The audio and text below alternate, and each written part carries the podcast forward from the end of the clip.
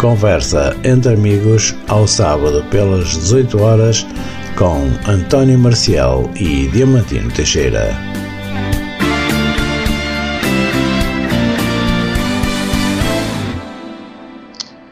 Olá para todos, então muito boa tarde, sejam bem-vindos a mais um programa Conversa entre Amigos. Vamos estar consigo até perto das 19 e comigo vai estar o Diamantino Teixeira. Já sabe que depois pode ouvir o nosso programa nas nossas redes sociais, no podcast e também no nosso canal do YouTube. Também pode participar eh, para o nosso e-mail onda nacional rádio gmail.com 11 de março do ano 2023 Diamantino, boa tarde. Olá, boa tarde. Um, vamos então ficar até bem perto das 19 horas. Sejam bem-vindos a esta emissão de um, Conversa entre Amigos como sempre com convidados. Hoje em concreto, uma convidada. Ela é jornalista, ela é da Rádio Antena 1, é jornalista esportivo, é, ou seja, faz emissões de desporto na Antena 1, informação desportiva, é claro, é repórter e já fez até relatos de futebol. Falo de Cláudia Martins. É com um enorme orgulho que uh, temos aqui a Cláudia na nossa presença um, e dizer-lhe que estamos muito gratos por um, ter aceitado o nosso convite para partilhar uma, uma hora de conversa. Cláudia, boa tarde. Peço-lhe, uh, caso queira, que possa fazer uma pequena biografia sua. Olá, boa tarde. O prazer é meu. Eu agradeço muito que me tenham convidado para estar convosco. Uh, foi um bocadinho difícil conciliar a agenda, mas é assim mesmo. Trabalhar no desporto implica que os fins de semana estejam quase sempre ocupados. Uh, e essa é uma das condicionantes da nossa vida. Às vezes as pessoas acham que é tudo um mar de rosas, mas na verdade nós trabalhamos muitas vezes quando as outras pessoas descansam e, uh, e isso torna a conciliação muitas vezes difícil. Uh, enfim, o meu nome é Cláudia, eu sou natural de Amarante, trabalho na Antena 1 desde 2007, sou repórter e uh, editora na, na rádio, sempre trabalhei na equipa de desporto, é lá que estou desde 2007, primeiro como colaboradora, depois já a tempo inteiro, e uh, para lá da Antena 1 trabalhei noutros sítios também na área do desporto, tem sido, digamos assim, a área onde me especializei. Um, e nada mais do que isso, eu sou uma pessoa simples, não há muito mais a dizer sobre mim. Imagino que uh, possa haver mais alguma questão, mas eu não acho que tenha assim muito mais a dizer sobre a minha, a minha pessoa. Um, faço o que gosto, gosto muito do que faço. E, e, e, e, sinto muito bem no sítio onde trabalho, porque uh, porque acho mesmo que nós fazemos muito bem uh, o, que, o, o, nosso trabalho em termos de, de, cobertura noticiosa e de cobertura desportiva. É evidente que poderíamos melhorar muito mais, ter muito mais meios para cobrir muito mais coisas, mas acho que o que fazemos, fazemos com seriedade, com rigor, com competência e isso de alguma forma tranquiliza-me. Cláudio, como é que nasce a paixão pelo jornalismo desportivo? na verdade não nasce, foi uma oportunidade. Eu queria sempre ser jornalista, isso eu sabia desde o início e, e, e quando, quando me candidatei à, à, faculdade escolhi apenas e só cursos na área do jornalismo e da comunicação social, acabei por fazer a licenciatura em Coimbra. Um, depois eu estagiei na Antena 1 no Porto, na altura em, a, redação da, da, da rádio ainda era no centro do Porto, na rua Cândido dos Reis, Uh, eu estagiei na informação geral por, um, por opção, porque como era um estágio eu queria passar pela maior variedade de temas e, e, e, e, por isso, passando pela informação geral, ora fazia política, ora fazia economia, ora fazia sociedade, isso permitia-me aprender muito mais. Eu estava em estágio, portanto a ideia era mesmo aprender. Uh, só que depois, uh, por coincidência, eu, a redação, a redação, do Porto na altura uh, e ainda hoje também, a única divisão temática que tinha e que tem é o desporto. E eu almoçava muitas vezes com os colegas de desporto, a redação era muito pequenina, havia um bar muito pequenino e, portanto, nós às vezes tínhamos que partilhar mesas e era fácil, é sempre fácil falar de desporto acaba por ser às vezes até um desbloqueador de conversa e portanto eu criei bons laços com os colegas que faziam parte da Federação de Desporto. Um, mais ou menos um ano depois houve um, necessidade de aumentar uh, o número de colaboradores do desporto da rádio para conseguirmos, sobretudo na altura, dar mais atenção à segunda liga de futebol e, um, e por isso havia ali aquela uh, intenção de, de, de, de, aumentar o número de colaboradores, falaram comigo porque eu tinha feito um bom estágio, uh, criadas uh, com os colegas do desporto, fizeram com que uh, pessoa responsável pelo desporto da rádio na altura percebesse que eu gostava. Havia também a própria intenção de, de, quem coordenava o desporto da rádio de ter uma mulher, era a primeira que, que, entraria na equipa e, portanto, acabou por se conciliar ali uma série de coisas e falaram comigo. Eu entrei como colaboradora, portanto, foi uma oportunidade. Foi aquela coisa de eu tenho aqui a possibilidade de trabalhar para uma rádio nacional um, nesta área temática. Uh, e, e, eu agarrei essa oportunidade, abriu-se a porta. Eu era muito, muito jovem, uh, estava de facto à procura desse passo e em concreto foi-me dado graças sobretudo a duas pessoas, o Fernando Eurico no Porto, porque era uma das pessoas com quem eu melhor me dava depois desse estágio que tinha feito e que percebia um, as minhas capacidades como jornalista, mas também dentro do desporto, dentro da área temática, e o Paulo Sérgio em Lisboa, ele coordenava o desporto na altura, como coordena neste momento, e ele tinha a intenção clara de ter uma mulher na equipa, portanto foi a soma de tudo isto que fez com que eu entrasse na equipa de desporto e especificamente nesta, nesta área temática. Cláudia, um, o desporto tem várias vertentes, desde logo à cabeça o futebol, o hockey em patins, o handball. Ó, Diamantino, deixa dizer que eu, eu acompanho, já acompanho, acompanho a Cláudia há muitos anos na, na, na Antena 1. A Cláudia começou por fazer uh, jogos da segunda liga e fazer jogos também de pavilhão. Só depois, passados uns anos, é que vem para a primeira divisão e se junta ao Fernando Eurico, certo, Cláudio? Bem, não foi bem assim. Um, eu começo, sobretudo, de facto, a fazer segunda liga uh, até por uma questão de ganhar experiência, não é? Eu era muito nova, não tinha grande experiência, tinha bastante experiência de rádio, mas não tinha experiência no desporto e, portanto, havia um processo de aprendizagem que necessariamente tínhamos que fazer. Um, o, o, meu trabalho foi sempre o de ir crescendo nesse prisma da reportagem, de estar nos locais uh, a fazer informações, a dar informações em antena. Uh, na segunda liga, modalidades de pavilhão e jogos com menos visibilidade uh, da primeira liga. Eu digo menos visibilidade em antena, não da importância do jogo, mas em antena, tradicionalmente, a Antena 1 só faz relatos dos três grandes ou uh, jogos que, que encaixem naquele horário da tarde esportiva em que aí há de facto uma janela grande para a emissão de relatos. Esses jogos eu não fazia porque eu não relatava. A reportagem de pista, ou seja, a presença no relevado a fazer reportagem de pista nos jogos que têm relato, surge um pouquinho mais tarde, sim.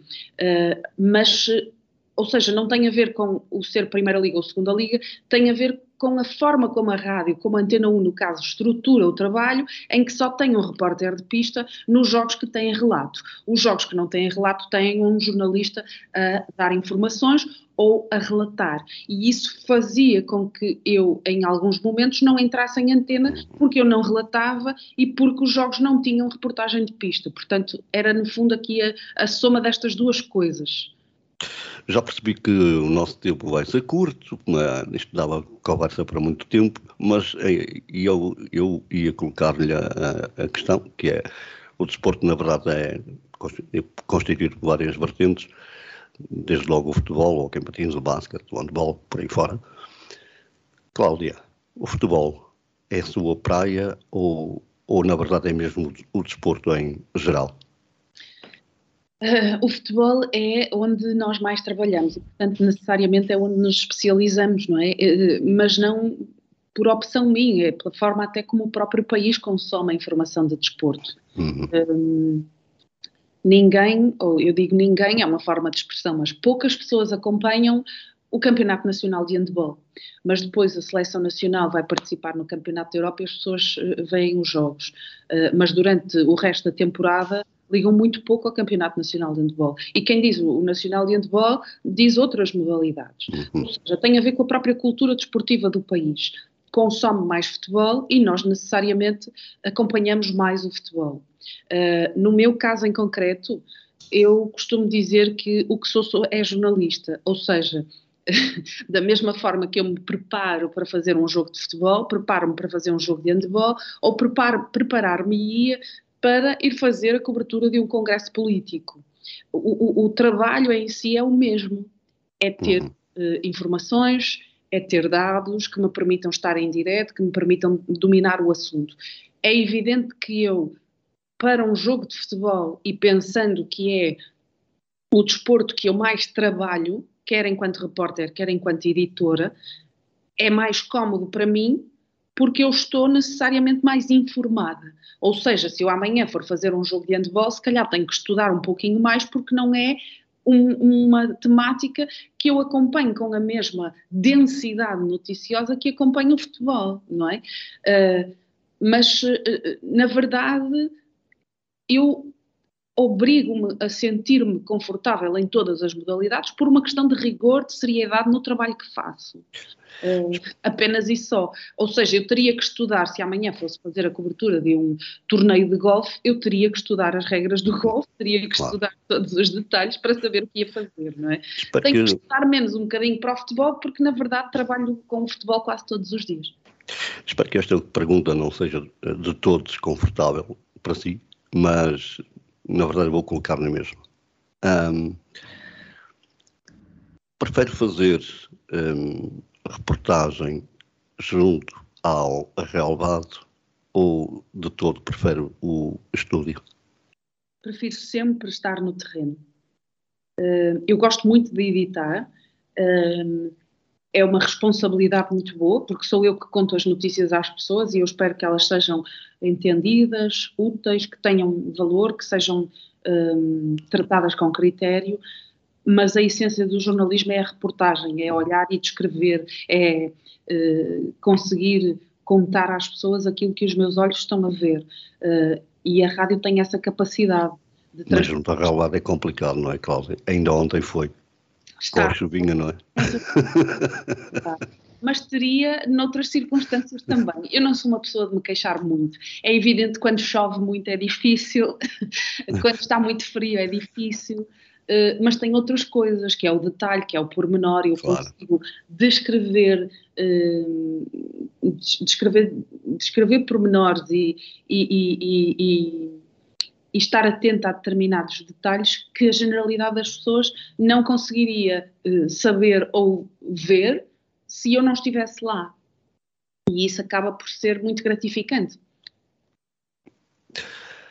Cláudia, um, em termos gerais, ou se quiser eh, basear-se no futebol, está à vontade ou noutra qualquer modalidade, um, como é que acha que está o desporto português? Uh, pois eu confesso que não, não, é, não tenho uma opinião muito favorável. Eu acho que nós temos pouca cultura desportiva em Portugal. Nós gostamos de clubes, não gostamos de desporto. Aquele exemplo que eu há pouco dava sobre o consumo de informação diz muito da forma como nós, enquanto povo, uh, olhamos para o desporto. Ou seja, vibramos porque na semana passada o Pedro Pablo Pichardo ganhou uma medalha nos Europeus de Pista Coberta, mas na verdade não sabemos o que o Pedro Pablo Pichardo faz o resto da temporada ao serviço do seu clube. Isso é verdade. E, e, e, e isto acontece no atletismo, como acontece no futsal ou no handball ou no hockey em patins. O ano passado toda a gente andava atenta durante aquelas duas semanas a seleção estava no Mundial de Hockey na Argentina, mas depois, na verdade, ninguém liga ao Campeonato Nacional de Hockey. O ninguém é evidente que é uma forma de expressão. Claro, claro, claro. Porque há muita gente que liga e porque há clubes de facto que são extraordinários na forma como tratam as modalidades. Ver um jogo uh, do ABC em casa é uma experiência incrível, porque é um pavilhão que, vibra, é, é um, é um público que apoia muito a equipa. E quem diz o handball e o ABC, diz o voleibol e o espinho, ou diz. Uh, o hockey de Barcelos e o hockey em patins, ou seja, é evidente que há exemplos, mas são curtos pensando na dimensão que, por exemplo, tem o futebol no nosso país. E eu acho que o futebol é o pior dos exemplos. O pior em termos de, de uh, ligação com os adeptos, o pior em termos de comportamento das pessoas, e aí falo na generalidade, dos dirigentes, dos treinadores, dos jogadores. É um mundo em que os limites são passados diariamente. Os limites da decência, da educação, do respeito. Esse tipo de limites que eu acho que não se passam noutros meios. Oh, Cláudia, em, em, função disso, em, função, em função disso, tenho que lhe colocar uma questão. Como é que fica um jornalista ou uma jornalista quando está numa sala de imprensa e um qualquer treinador, seja ele quem for, não interessa, não vamos falar de nomes, sabemos que há por aí eh, muitos treinadores com mau feitio. Um, como é que fica um jornalista quando ou, ou, o treinador não aparece, ou se aparece, diz boa noite e nem dá tempo a ser colocada uma pergunta? É que no fundo, uh, no fundo, quem sofre com isto não, não é, eu acho que não é concretamente o jornalismo, o jornalista, nem o jornalismo, é, é, são na verdade os ouvintes claro. ou, ou os telespectadores, não é? é? Como é que fica um jornalista no meio disto? Na verdade, nós temos que pensar que uh, um treinador não está a falar para mim. Um treinador, um jogador, um dirigente, uhum. quer que seja um entrevistado, não está a falar para mim, está a falar para a minha rádio que difunde para milhões de pessoas, não é? Uh, a diferença é essa, não é a Cláudia Martins que está a, a, ouvir, é a Cláudia Martins que está a permitir que milhões de pessoas ouçam. Uh, um jornalista fica muito mal nessa situação.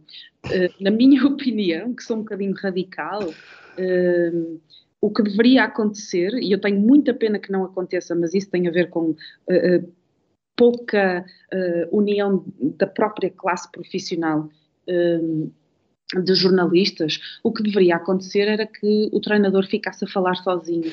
Nem mais, é isso que eu, eu nem quis chegar a tanto, mas era isso mesmo. Outra, até que de facto este paradigma mudasse. Nem mais.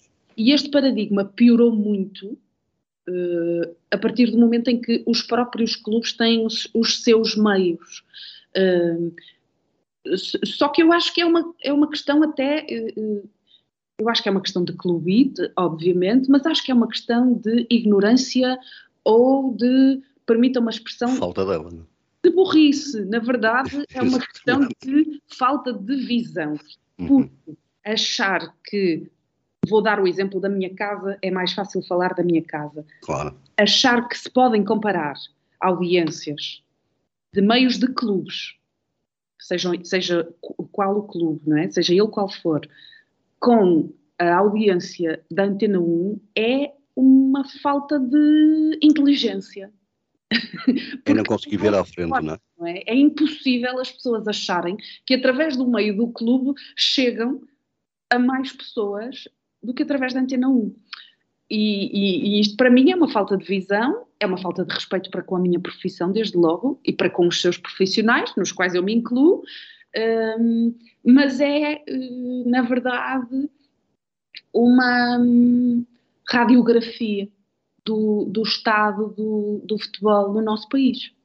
E eu digo aqui em concreto do futebol, porque o tratamento, o comportamento das pessoas no meio desportivo, nas outras modalidades, é completamente diferente uh, do futebol. Cláudio, eu vou-lhe dar, eu vou dar só, um exemplo, só um exemplo do, eu acompanho muito o futebol brasileiro, nomeadamente o futebol mineiro. Um, falando aqui da Rádio Itatiaia. Um, eles têm repórteres em tudo quanto é um, clube mineiro, ou seja, pelo menos no que diz respeito aos, aos três grandes, ao Cruzeiro, ao Atlético e ao, e, e a outra que agora está-me a escapar de nome, mas já lá vou, ao América. Ao América. O América. Eles fazem reportagem, a mentalidade lá é tão diferente daqui. Eles, se tiverem que entrevistar alguém, algum jogador no intervalo, eles fazem se tiverem que entrevistar, aliás, fazem no, uh, no final do jogo isso. É, é, eles são implacáveis nessa, nessa situação. Um, e aqui eles esquivam-se, um, os jogadores esquivam-se ou não deixam falar. E eu acho que quem sofre com isto é, é o próprio ouvinte, o próprio telespectador, porque, enfim, quem tem que ser informado, quem gostava de ouvir, porque é que, porque é que o meu clube perdeu porque é que falhou aquele penalti? É o próprio adepto do, do, do determinado clube, não é? E, e, Mas isso também tem a ver com uma política do clube, dos clubes. Claro, por isso é que eu digo que. Ah, Porque tu, aqui há uns, uns anos atrás, tu conseguiste ter entrevistas com jogadores e treinadores e fora, mesmo fora de, de, de do fim de semana ou durante a semana, que eu cheguei a assistir em programas da Antena 1, que é um treinadores e um jogadores, uh, mas neste momento os clubes não permitem isso. Cláudia. A maior parte, na verdade, não são todos, mas a maior parte. Sim, sim, mas, é principalmente os grandes, não é? E por quase todos. uh, às vezes as pessoas pensam que são só os grandes que dificultam o acesso, que distanciam, que colocam uhum. problemas, uh, mas eu, eh, em concreto, enquanto jornalista da Antena 1, tenho exemplos com uma série de clubes e não são só com, não é só dos grandes. Este comportamento de portão fechado, de não abrir, não permitir que se fale, não permitir que se chegue. Ou então, Cláudia, desculpa, ou então dão só entrevista ao, ao, canal deles. Neste caso, Porto Sporting e Benfica têm canal e só falam para o canal deles. O Braga também. Eh, eh, o presidente do Sporting de Braga, há umas, não sei, duas, três semanas, eh, estou a dizer de cor, fez, celebrou, creio que 20 anos de presidência. Ninguém deu conta, porque ele deu uma entrevista aos meios do Sporting de Braga. É? Ninguém deu conta ou volto a falar, estou a generalizar. Eu não sabia, por exemplo. Lá está, porque essa informação não, não ah, ficou claro. circunscrita a um meio de um clube tem, obviamente, a difusão que tem, não é? Eu acho que isto é falta de, de visão, confesso. Não consigo entender que se fale para dentro quando a ideia é aumentar uh, o acesso, é aumentar a difusão. E depois olhamos para outros exemplos e percebemos que é tudo tudo oposto, não é? Eu acompanho, por exemplo, a NBA a NBA, nós temos uh, estrelas mundiais uh, no fim do jogo a retratarem-se, a falarem da derrota ou a falarem do triunfo, in, inevitavelmente. Mas temos, por exemplo, se um jogador sai durante o jogo lesionado, o jogo está a decorrer e, entretanto, já há uma informação clínica sobre o estado dele, sobre o tipo de lesão que contraiu. Uh, esta transparência, até, nós às vezes temos um jogador que sai lesionado e demoramos dois dias a saber que lesão é que ele teve, que ele teve quanto tempo está parado, e às vezes até quando há uma difusão, quando há uma informação uh, oficial, ela às vezes é camuflada. Eu não digo mentirosa, mas às vezes é camuflada. E, Cláudia, até porque uh, é há uns, uns anos uh, houve vocês repórteres no, no fim dos jogos até conseguiam fazer entrevistas a jogadores. Neste momento, por aquilo que eu vou ouvindo, é praticamente impossível. Uh, exceto a Sport TV, não é? É, a Sport TV tem os direitos e, portanto, tem acesso naturalmente a um protagonista uh, de cada. Mas vocês não têm. Cada equipa. As rádios não têm. Uh, mas mesmo a Sport TV escolhe e está um pouquinho condicionada na escolha que faz. Tem que dar um X número e ter sorte que seja aquele.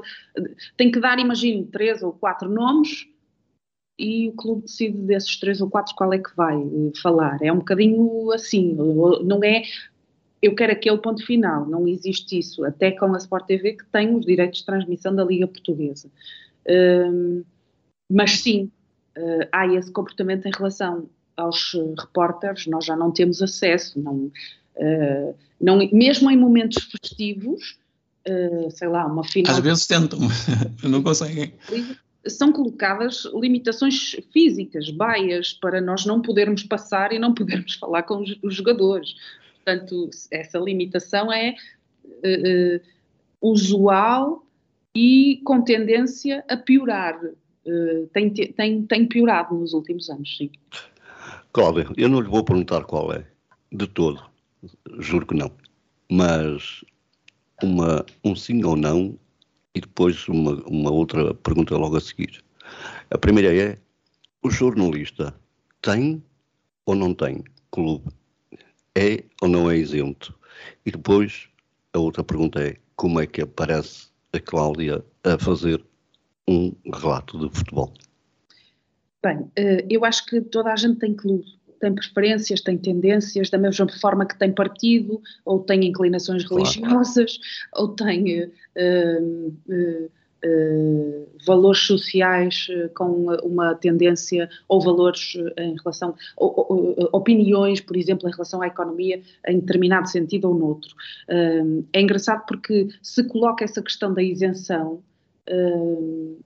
no desporto, mas não se coloca noutras áreas temáticas que influenciam muito mais a vida das pessoas, um, como a política, ou como a área social, ou como a área económica. Um, e nunca ninguém questiona se o jornalista que está a fazer a cobertura do Congresso Nacional do PSD é isento. Um, é engraçado porque criou-se este clima de desconfiança em torno do jornalista de desporto e de repente uh, tudo é colocado em causa, inclusive é às vezes o caráter das próprias pessoas.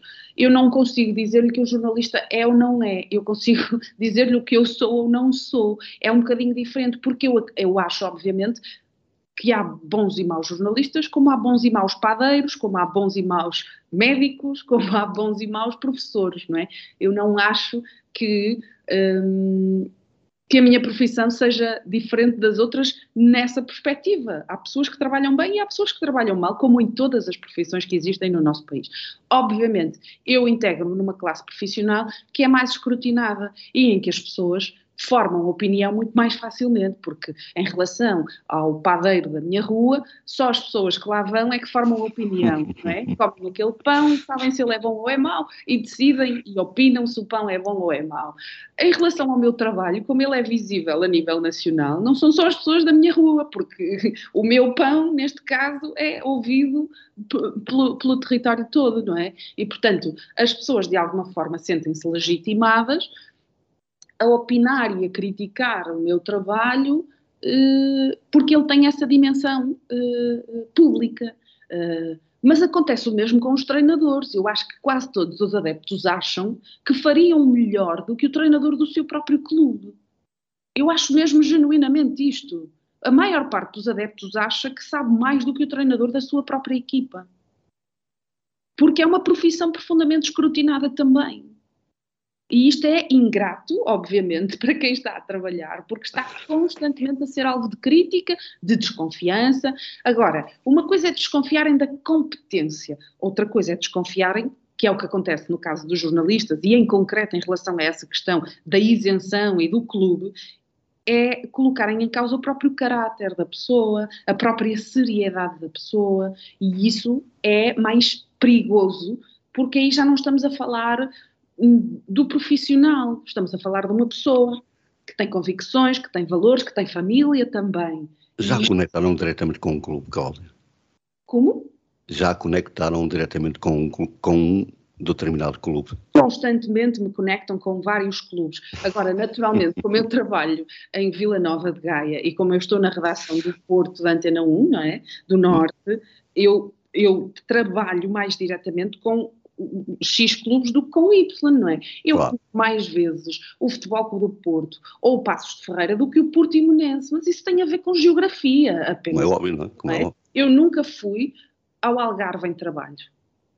Uh, já fui a Leiria, já fui a Lisboa, já fui a Viana do Castelo, já fui a Viseu, mas naturalmente não poderei ter que ir ao Algarve, evidentemente, as coisas uh, acontecem, mas nós temos pessoas do Algarve que trabalham no desporto lá, portanto, da mesma forma que as pessoas que trabalham na, na delegação da, da, Antena 1 em Faro não vêm fazer um jogo do Moreirense ou do Vitória de Guimarães. Claro, claro. Ou do Rio Ave, não é? Portanto, é evidente que esta gestão geográfica existe. Uh, e eu, por isso, é que vou duas ou três vezes em trabalho a Lisboa, porque obviamente que a Antena 1 tem lá jornalistas e que fazem essa cobertura desse território. E por isso é que raramente temos colegas da redação de Lisboa que vêm trabalhar ao Porto, ou a Vila do Conde, ou a Braga. Mas isso tem a ver com a gestão geográfica da própria equipa e da forma como eh, se distribuem as tarefas. Não esqueçam da pergunta, não esqueçam da pergunta. perguntar a... Espera aí, não esqueçam da pergunta, como é que aparece hum, Cláudia a relatar uh, um jogo de futebol e com, como é que foi a experiência, Cláudia? Bem, foi um desafio. Uh, nós íamos fazer a cobertura do Campeonato da Europa de Futebol Feminino, no ano passado, foi em julho, em, Inglaterra. Uh, a seleção foi ao europeu por repescagem, porque a Rússia tinha sido afastada uh, em consequência da, da invasão à Ucrânia, e, portanto, foi, de, foi decidido que, que, a Antena 1 ia estar, ia fazer a cobertura, era a segunda vez que a seleção ia estar num campeonato da Europa, a seleção feminina, um, e, entretanto, houve um desafio da coordenação do desporto, em concreto do Paulo Sérgio, um, para que eu fizesse os relatos dos três jogos do, da fase de grupos, enfim, dos jogos que a seleção feminina fizesse no europeu, uh, eu fiz os três jogos da fase de grupos, porque a seleção não conseguiu a qualificação para a fase claro. de uh, Foi um. Eu, eu, tenho muita dificuldade em dizer que não a desafios, uh, quando sinto que sou capaz de os de lhes responder afirmativamente, digamos assim. Ou seja, a mim custava muito, enquanto uh, ser humano, dizer que não por medo. Se eu dissesse que não, teria que ser por incapacidade, por achar que não ia ser capaz ou por achar que não tinha competência para. Mas por receio de fazer, era uma coisa que me era difícil de, de assumir enquanto pessoa, uh, porque eu acho que nós não devemos dizer que não uh, a nada só porque temos receio das coisas ou receio de enfrentar alguma coisa. Para mim foi uma novidade absoluta, porque eu nunca tinha feito, e obviamente não é o, o, o, o formato em que eu me sinto mais à vontade.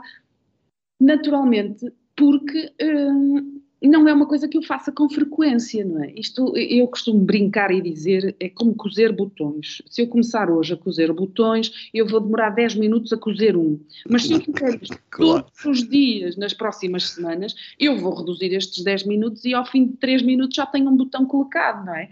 Uh, tudo tem treino, prática, rotina. Eu não tenho nada disso no relato. É, eu não faço isso diariamente e, portanto, não é a, a, minha praia nesse sentido, porque não é uma coisa que eu faça com regularidade. Eu sinto que correu muito bem, no sentido em que, dentro do tema, eu estava mais do que à vontade. Eu conhecia as jogadoras, eu conhecia as adversárias, eu tinha dados sobre as duas seleções que estavam frente a frente. Uh, do ponto de vista do conteúdo, eu tenho a certeza que era inatacável do ponto de vista da forma, eu sei que esteve longe da perfeição, mas eu relaciono esta questão da forma, não estando aqui, obviamente, a desculpar-me de nada, mas relaciono com a questão do treino, o tal cozer botões. Se eu fizesse aquilo todos os dias ou todas as semanas durante X tempo, naturalmente que a forma ia ficar muito mais aprimorada. Do ponto de vista do conteúdo, que eu acho que é o mais importante, confesso, porque uh, é, é no conteúdo que nós temos que ser rigorosos, e, eh, e informados. Uh, do ponto de vista do conteúdo, eu tenho a minha consciência perfeitamente tranquila e eu preparei-me, estudei, sabia tudo o que tinha que saber em relação àqueles jogos. Uh, devo, devo dizer-lhe que foi bom, muito bom. eu nunca tinha ouvido. a primeira vez que ouvi também foi numa rádio do Brasil, que agora já nem sei qual é, mas também não foi mal de todo. mas, Aliás, acho que em Portugal a, Antena 1 ah, foi, a Antena foi a primeira rádio a fazer, ou seja, Cláudio foi a primeira a fazer um relato de Sim. futebol. Foi muito bom, Sim. muito bom. Já ouvi, posso dizê-lo aqui, já ouvi um, muito boa gente que anda por aí. Cláudia, e se o, se o, se o Paulo Sérgio se o Paulo Sérgio voltasse a lançar um desafio, mas agora para um jogo uh, primeira, segunda liga? Uh, não dizia que não? Uh, tinha que pensar muito bem, tinha que me preparar muito bem. Mas posso dizer-lhe uma coisa, hum. e eu acho que a generalidade das pessoas se calhar não pensa disto desta maneira. É muito mais fácil fazer um relato de um Porto Benfica, ou de um Benfica Sporting, ou de um Porto Sporting, do que de um Rio Ave Passos de Ferreira. Muito mais. Sabe porquê? Porque nós vemos as caras, a forma de correr, a forma como colocam as meias, a forma como colocam a, a camisola nos calções ou por fora. E já Nós conhecemos é? os jogadores, às vezes, sem precisar de olhar para o número na camisola ou para a cara dele. Porque conhecemos, porque aparece tantas vezes o Gonçalo Ramos, ou, ou o Rafa, ou o Coates, que nós naturalmente já sabemos quem ele é sem, sem olharmos para o número na camisola, sem olharmos para a cara. Porque sabemos a forma como corre, sabemos a forma como se comporta no campo. Agora, pensar disto, nisto desta maneira e olhar para a equipa do Rio Ave, ou do Moreirense, ou do Passos, ou do Vitória, é preciso estudar muito mais, porque as pessoas não dominam os plantéis do Vitória como dominam do Porto, do Benfica ou do Sporting. Uhum. Ou seja, era mais fácil até fazer um jogo grande, nesse prisma, do que um jogo entre duas equipas menos conhecidas. Agora, teria que pensar muito bem do outro lado, que é a questão da, da, forma, da visibilidade, de eu não, eu não me sinto confortável em fazer uma coisa se eu não tiver a certeza que o vou fazer bem. Dentro, obviamente, ou, ou melhor, consciente, obviamente, de que em direto, duas, três horas, há sempre falhas e há sempre erros, porque isso é mais do que normal. As pessoas que estão em casa sentadinhas no sofá, a olhar para a televisão ou a ouvir a rádio e a rir-se do jornalista que disse uma palavra ao lado ou do, da, do repórter que, que, que teve uma gralha, não têm a percepção do que é estarem duas horas e meia no ar com processos cognitivos distintos a decorrer, porque nós estamos a, a falar eu estou a, a, a, verbalizar o que vejo, mas eu estou a descrever o que aconteceu 3, 5, 10 segundos antes, naquele momento já está a acontecer outra coisa. E eu tenho que observar e absorver aquilo na mesma, porque a seguir posso ter que contar aquilo.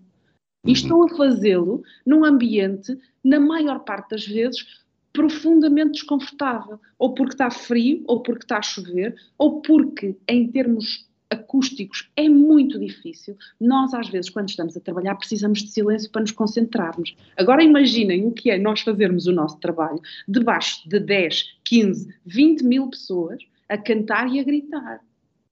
Em termos sonoros, é muito difícil trabalhar nestas condições. Em termos de concentração.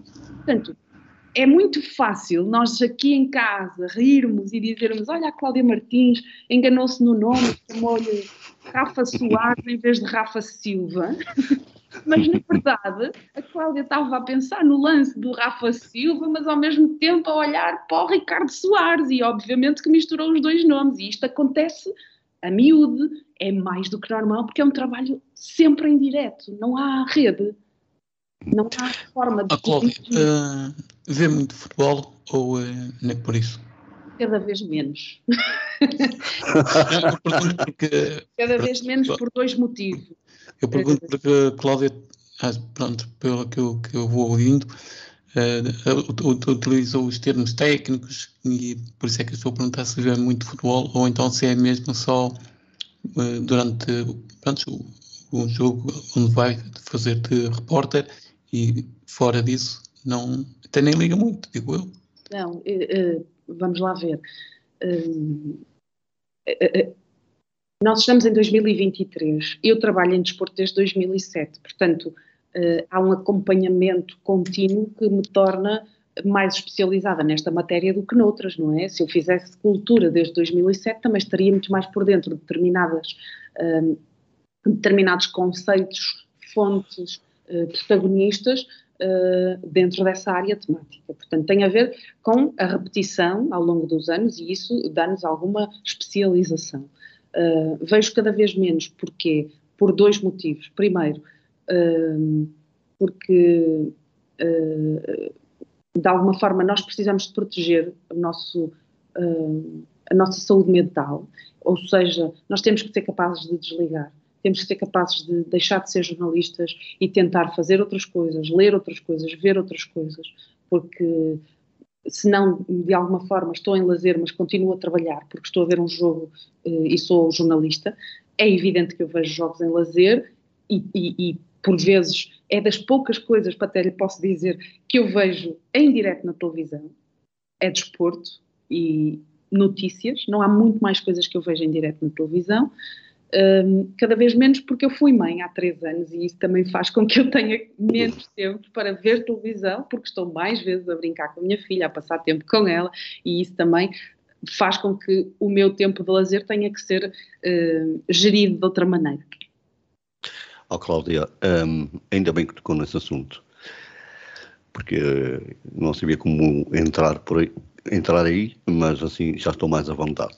Um, como é que como é que a Cláudia, jornalista, consegue conciliar a Cláudia com uh, uma cidadã comum, uh, ou seja, conciliar o jornalismo com a sua vida particular, um, sabendo que é mãe um, e que, Ao fim na verdade, está com, a, com o seu filho? Muito tempo ausente. Uh, como é que consegue lidar com isto? Aquilo que eu falei no início da nossa conversa, essa questão da conciliação, de eu trabalhar muitas vezes na maior parte do tempo em que as pessoas estão a descansar, estão em lazer, eh, é mesmo verdade, não é? Eu trabalho à noite, trabalho ao fim de semana, trabalho aos feriados. Hum, como é que consigo? Só com suporte familiar.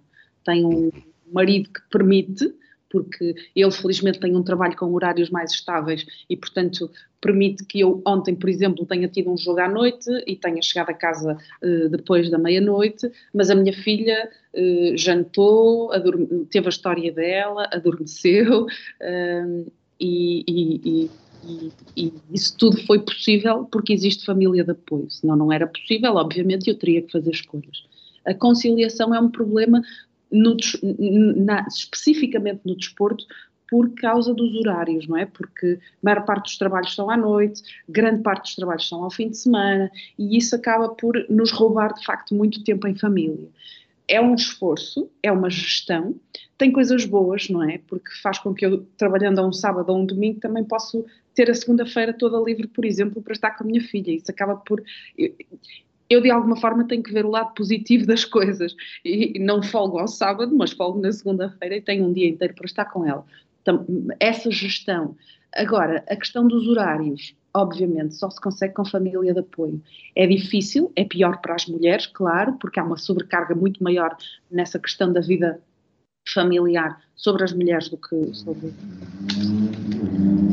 Acho que esse é um dos motivos haver menos mulheres nesta área, eh, porque de facto a conciliação torna-se muito difícil e não se consegue sozinha, é impossível conseguir sozinha. Eu não poderia trabalhar eh, nos horários que trabalho e já nem falo só dos jogos. Eu, quando estou a editar amanhã, por exemplo, amanhã de desporto, eu chego à rádio às 5 da manhã cinco e pouco, quer dizer que eu saio de casa de madrugada. Obviamente que a minha filha não poderia ficar sozinha, uh, não é? Portanto, não são só os jogos, a própria edição de notícias também tem essa exigência. E aí é no desporto como na informação geral. A conciliação, a conciliação dos horários no jornalismo é difícil. É evidente que no caso do desporto é muito mais, por causa dessa questão. A maior parte dos eventos são sempre à noite e ao fim de semana.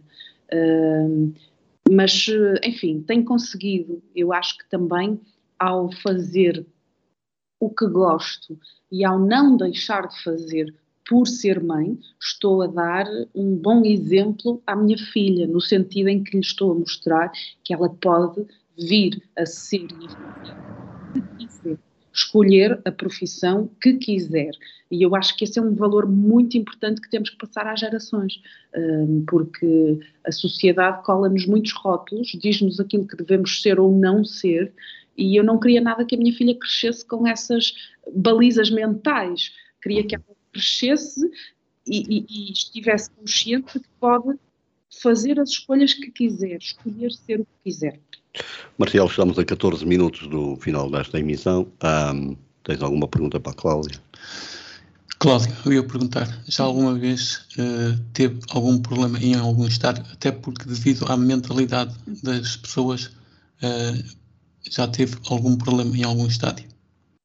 Olha, já fui maltratada muitas vezes, não fisicamente, felizmente. Sim, Normalmente sim. acontece muito. Uh, a minha família já foi maltratada muitas vezes, verbalmente também, felizmente. Uh, o sítio que eu tive mais medo a trabalhar foi já há muitos anos num jogo de hockey em patins, uh, mas na verdade eu nunca senti que estivesse em perigo físico. Agora, insultos, ameaças, promessas de ações violentas, eu recebo-as quase semanalmente. Agora um pouquinho menos, uh, mas, uh, mas esse, esse tratamento agressivo do ponto de vista verbal é muito frequente. Isso, isso faz-lhe faz pensar que hum, se fosse hoje, voltaria ou não a ser jornalista desportivo? Não, nunca coloquei isso dessa maneira. Nunca senti que. Ou se calhar nunca estive numa situação extrema que me fizesse colocar as coisas em, em causa ou nessa perspectiva. Hum, não, nunca pensei. Eu acho, eu acho no fundo que que as pessoas precisam de ser educadas, por isso é que eu digo que falta cultura desportiva. Nós não temos cultura desportiva, temos cultura clubística. Uh, mas falta também que as pessoas olhem para uh, os profissionais do jornalismo com uh, respeito, com seriedade. É muito fácil, no meio da multidão de uma bancada, tratar mal o repórter que está lá no fundo. Hum, eu quero acreditar que aquela pessoa, se estivesse frente a frente comigo, não me trataria assim. Agora, no meio de 100 pessoas, é evidente que é fácil. Eu acho que essa coragem do coletivo também uh, existe. A coragem individual é uma coisa. É como alguém que se esconde atrás de uma, de uma, de uma rede social ou de um telefone, não é? Exatamente, sim. Acho que a coragem individual é muito mais reduzida do que a coragem coletiva, não é? Nesse sentido. Nunca fui tratada ou nunca estive numa situação em que eu pensasse mesmo vou deixar este mundo porque uh, já, não, já não me sinto bem nele. Mas. Uh, de ser tratada de uma forma que eu nunca tratei ninguém, isso acontece semanalmente, quase. Oh, Cláudia, como é que é? Agora, se calhar, hum, já nem se põe essa questão, mas uma vez que vocês agora hum, são duas, a Ariana Azevedo e a Cláudia, hum, não sabendo sequer se a Ariana pertence aos quadros da Antena 1, mas pronto, mas está lá.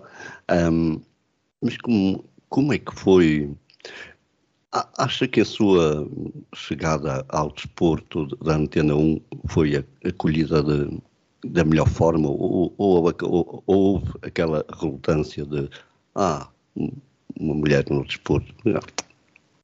Foi acolhida da pior maneira possível. Sério? Foi da pior, poderia haver piores, mas sim, houve relutância, desconfiança, Uh, desconfiança intelectual. Uh, será que esta miúda, porque eu era mesmo muito miúda, claro. sabe de desporto, de facto? houve desconfiança generalizada do público, dos pares, dos meus colegas, dos protagonistas, dos treinadores, dos dirigentes, dos jogadores. Portanto, houve desconfiança de toda a gente.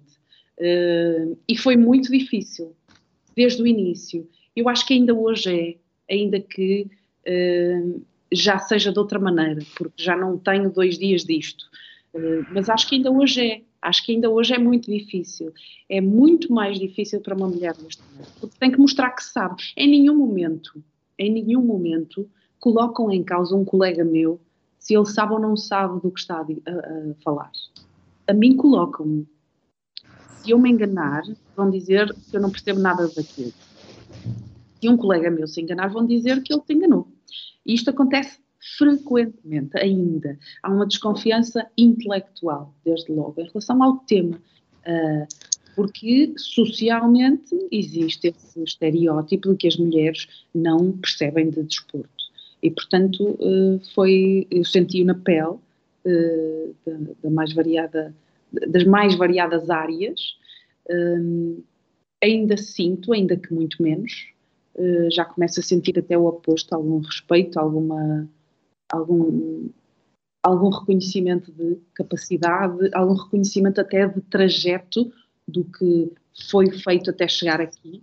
Uh, mas eu sinto sempre que tive que fazer a dobrar ou a triplicar para ser reconhecida, uh, que tive que fazer a dobrar ou a triplicar para ter oportunidades. Foram muito mais raras e difíceis e demoradas para mim as portas uh, abrirem-se do que para colegas meus homens, não tenho nenhuma dúvida disso. Cláudia tem algum ídolo jornalista ou não? Ou tem alguém com, em quem, em quem digamos, uh, se consiga conectar ou se consiga basear para, para, para fazer o seu jornalismo? Não, foi muito difícil para mim, porque eu não tinha referências, não é? Não havia mulheres a fazer isto. E, portanto, eu tive que criar o meu percurso, criar o meu. Nem sei se é o meu estilo, mas no fundo eu fui fazendo sempre aquilo que achava que era melhor para os ouvintes. Uh, para quem me ouve. Havia muita gente que dizia que eu não usava vocabulário uh, futebolês. Porque eu acho mesmo que as pessoas, da maior parte das vezes, não percebem o que é futebolês. Se eu disser que a bola está uh, na zona intermediária, ninguém sabe o que é. acho eu. Não, claro que não. Uh, ou, ou, se eu disser que, que a bola, que o jogador sofreu uma falta junto à divisória. Mas porquê é que nós dizemos divisória e não dizemos linha de meio campo? Uh, há ali uh, algumas, algumas expressões que se usam de facto por, por, por hábito, por bengalas até de linguagem, que eu acho que só são ruído para quem está a ouvir em casa. E nós na rádio não temos forma. Ou as pessoas entendem à primeira, ou já passou, não é? No jornal nós voltamos atrás e lemos a frase novamente. Na rádio não temos forma. Ou somos entendidos à primeira, ou então já passou e quem me está a ouvir não percebeu o que eu disse.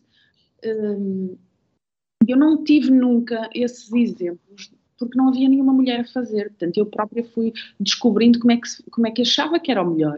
Há, de facto, duas pessoas que eu nunca vou esquecer no meu percurso profissional, que têm a ver com as portas que me abriram e com a forma como sempre me trataram uh, do ponto de vista da confiança, do incentivo, que é o Fernando Eurico e o Paulo Sérgio. Essas duas pessoas terão para sempre a minha lealdade profissional, porque eles foram de facto as duas pessoas que fizeram com que eu entrasse neste meio, com que eu entrasse neste mundo e que em nenhum momento desconfiaram, descredibilizaram, desacreditaram, pelo contrário, foram sempre motores de incentivo e, e de crença no, em mim e no meu trabalho. E, portanto, eu não esquecerei nunca estas duas pessoas, porque de facto elas foram determinantes no percurso que eu, que eu, que eu tenho vindo a fazer. Cláudia, como é trabalhar, como é trabalhar com o Fernando Eurico num relato de futebol? Hum, é, é, é super exigente, porque o Fernando, na verdade, não é só num relato de futebol. O Fernando Eurico é a pessoa que eu conheço que mais sabe de desporto. Hum, não, se eu neste momento lhe telefonasse e lhe, e lhe perguntasse quem é o melhor jogador neste momento de badminton, ele sabia dizer-me, isto é mesmo verdade, eu não estou a mentir. ele sabe de badminton, como de handball, como de uh, basquetebol ou voleibol. Ele é a pessoa que eu conheço mais conhecedora dentro do mundo do desporto. Ó oh, Cláudio, o tempo não, o tempo não perdoa, o tempo não perdoa. Um, eu quero dizer-lhe do quanto foi bom estar aqui à conversa consigo. Uh, Agradecer-lhe, mesmo sabendo que uma rádio na web não tem a mesma projeção que uma rádio no FM. Um, quero agradecer-lhe o facto de ter aceitado o nosso convite. Um, Dizer-lhe o quanto foi bom falar consigo uh, e dou-lhe um minutinho para dizer o que, o que muito bem entender, um, agradecendo-lhe mais uma vez o facto de estar aqui presente eu é que agradeço. Foi um prazer muito grande estar convosco. Peço-vos muita desculpa porque eu falo mesmo muito e por isso. Não, mas é, é isso que a gente quer mesmo. sei lá quantas questões, porque as minhas respostas foram longas. Uh, mas para mim é mesmo muito bom poder conversar e, sobretudo, conversar com pessoas uh, para as quais eu sei que, de facto, o meu trabalho é determinante e isso é profundamente gratificante saber que, de alguma forma, ajude nesse sentido de perceber o que está a acontecer, de visualizar o que está a acontecer. Isso é uh, a essência do nosso trabalho, pelo menos para mim, e por isso eu é que agradeço o vosso convite, agradeço muito este pedaço de conversa. Passou a correr porque de facto foi muito bom. Um, e se de alguma forma, em algum momento, eu puder uh, ser útil. Eu vou confessar-lhe, eu vou confessar-lhe uma coisa. Uh, na altura em que decidi, decidi contactá-la, uh, fiquei com algum receio, porque eu pensei, ah, vai-me dizer, ah, uma rádio na web, o que é isso? Não, não estou nem aí. Não. e, e de todo isso não aconteceu. Não, não é nada ao meu perfil. não, de todo isso não aconteceu. Cláudia.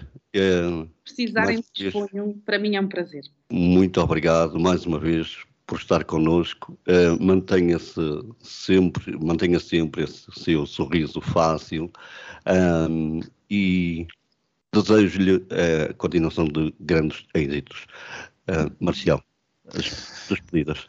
Também quero agradecer à Cláudia por ter vindo ao Conversa entre Amigos, dizer aos nossos ouvintes que o programa vai ficar disponível nas nossas redes ou seja, no canal YouTube, uh, também no nosso Spotify.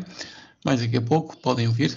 Quero também dizer que cá estamos de hoje dias para mais um programa, ou então, se quiser, na próxima segunda-feira, às 18 horas, temos mais um programa Clube da Rádio. E porque estamos quase a terminar, também, amigo ouvinte, siga as nossas redes sociais, Facebook, Twitter, Instagram, o nosso e-mail onda nacional radio.gmail.com e venha, venha ter connosco, venha também participar aqui no Conversa entre Amigos e, claro, deixe o seu contacto, porque depois nós vamos entrar em contacto consigo.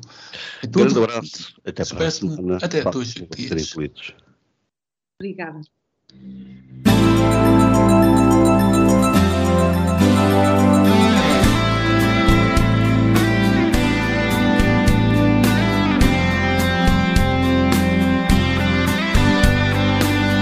Conversa entre amigos ao sábado pelas 18 horas com António Marcial e Diamantino Teixeira.